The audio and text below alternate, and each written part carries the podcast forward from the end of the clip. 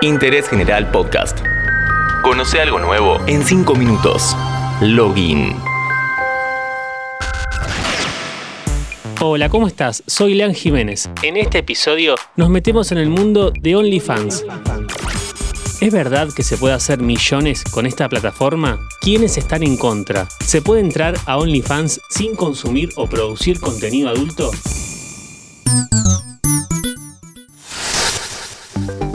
Creado por el emprendedor británico Timothy Stokely en 2016, la popularidad de OnlyFans estalló en 2020 de la mano de la pandemia y la necesidad económica de muchos usuarios. La relación directa entre creadores de contenido y el público se destacan en este servicio, que muchos no lo saben, no fue ideado como fuente de contenido adulto. En sus orígenes fue pensado como Patreon, un sitio web de micromecenazgos para proyectos creativos, gracias al cual los artistas, diseñadores, músicos o cantantes pueden mantenerse económicamente por la interacción con su público. Pero el contenido adulto no tardó en aparecer y alcanzó la cifra de 150 millones de suscriptores. Cada creador puede subir fotos, videos o artículos de texto para sus fans, que aportan desde 5 a 100 dólares la plataforma se queda con el 20%. Una manera de atraer a nuevos suscriptores es mediante la versión gratuita de OnlyFans. El creador o creadora puede publicar contenido limitado o resumido para ver gratis y luego, para acceder a la versión completa, el usuario tiene que pagar su suscripción. Cabe aclarar que cada suscripción no te da libre acceso a todos los contenidos de la plataforma. El pago mensual vale por una cuenta, así que si querés ver más de una, vas a tener que romper el chanchito.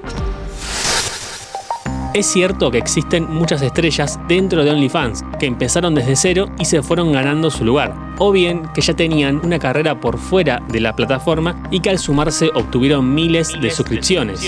Pero estos casos son los menos, la mayoría apenas obtiene ganancias mínimas. Hacerte una cuenta de OnlyFans no te va a salvar, pero puede que te ayude a llegar a fin de mes, los números de arranque, con una cuenta con producción a diario, con mucha voluntad y paciencia, es en promedio de unos 180 dólares por mes. Tenés que evaluar el costo-beneficio, porque llegar a este número te implica muchas horas por día, ya que la elaboración de los videos lleva un tiempo considerable, más si se quiere mantener al público cautivo y con una muy buena calidad de realización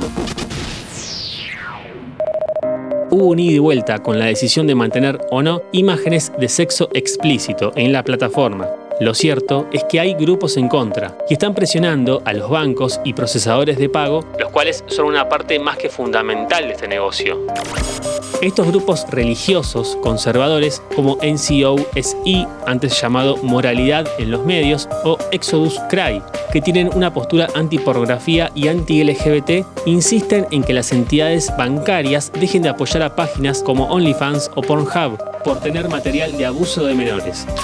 En el podcast anterior estuvimos hablando de esta cuestión, cuando hablamos de reconocimiento facial aplicado para la investigación y rastreo de menores en la web. Este tire y afloje tuvo a la plataforma entre la espada y la pared. Hoy OnlyFans subsiste gracias al material adulto y quienes crean ese material tendrían que emigrar. Hace tiempo que, paralelamente a esta fama que se ganó, OnlyFans quiere despegarse de esa imagen será por la presión en la que se encuentra por sus inversores o simplemente abre el paraguas. La página diseñó una versión totalmente family friendly. OnlyFans TV o OWF TV es la app para Android y iOS con todas las funciones del clásico versión web pero sin contenido adulto. Acá podemos ver deportes, recetas, charlas, clases de yoga, meditación, entrenamientos, etc. Lo que se publica acá no se monetiza, con lo cual no tiene problemas al estar en la tienda de aplicaciones. Todo lo que está en No Web TV no es pago. Son esos clips o material free que se produce para promocionar cada cuenta. El crowdfunding cambió la manera de consumir contenido de todo tipo en la web y en el segmento adulto, OnlyFans es un claro ejemplo de este nuevo modelo de negocios. La pregunta es, ¿por cuánto tiempo? Porque la presión y el debate sobre la imagen de la mujer cambió el paradigma y está revolucionando el entretenimiento on demand. Seguí a Interés General en Spotify y escucha nuestros podcasts nuevos todos los días.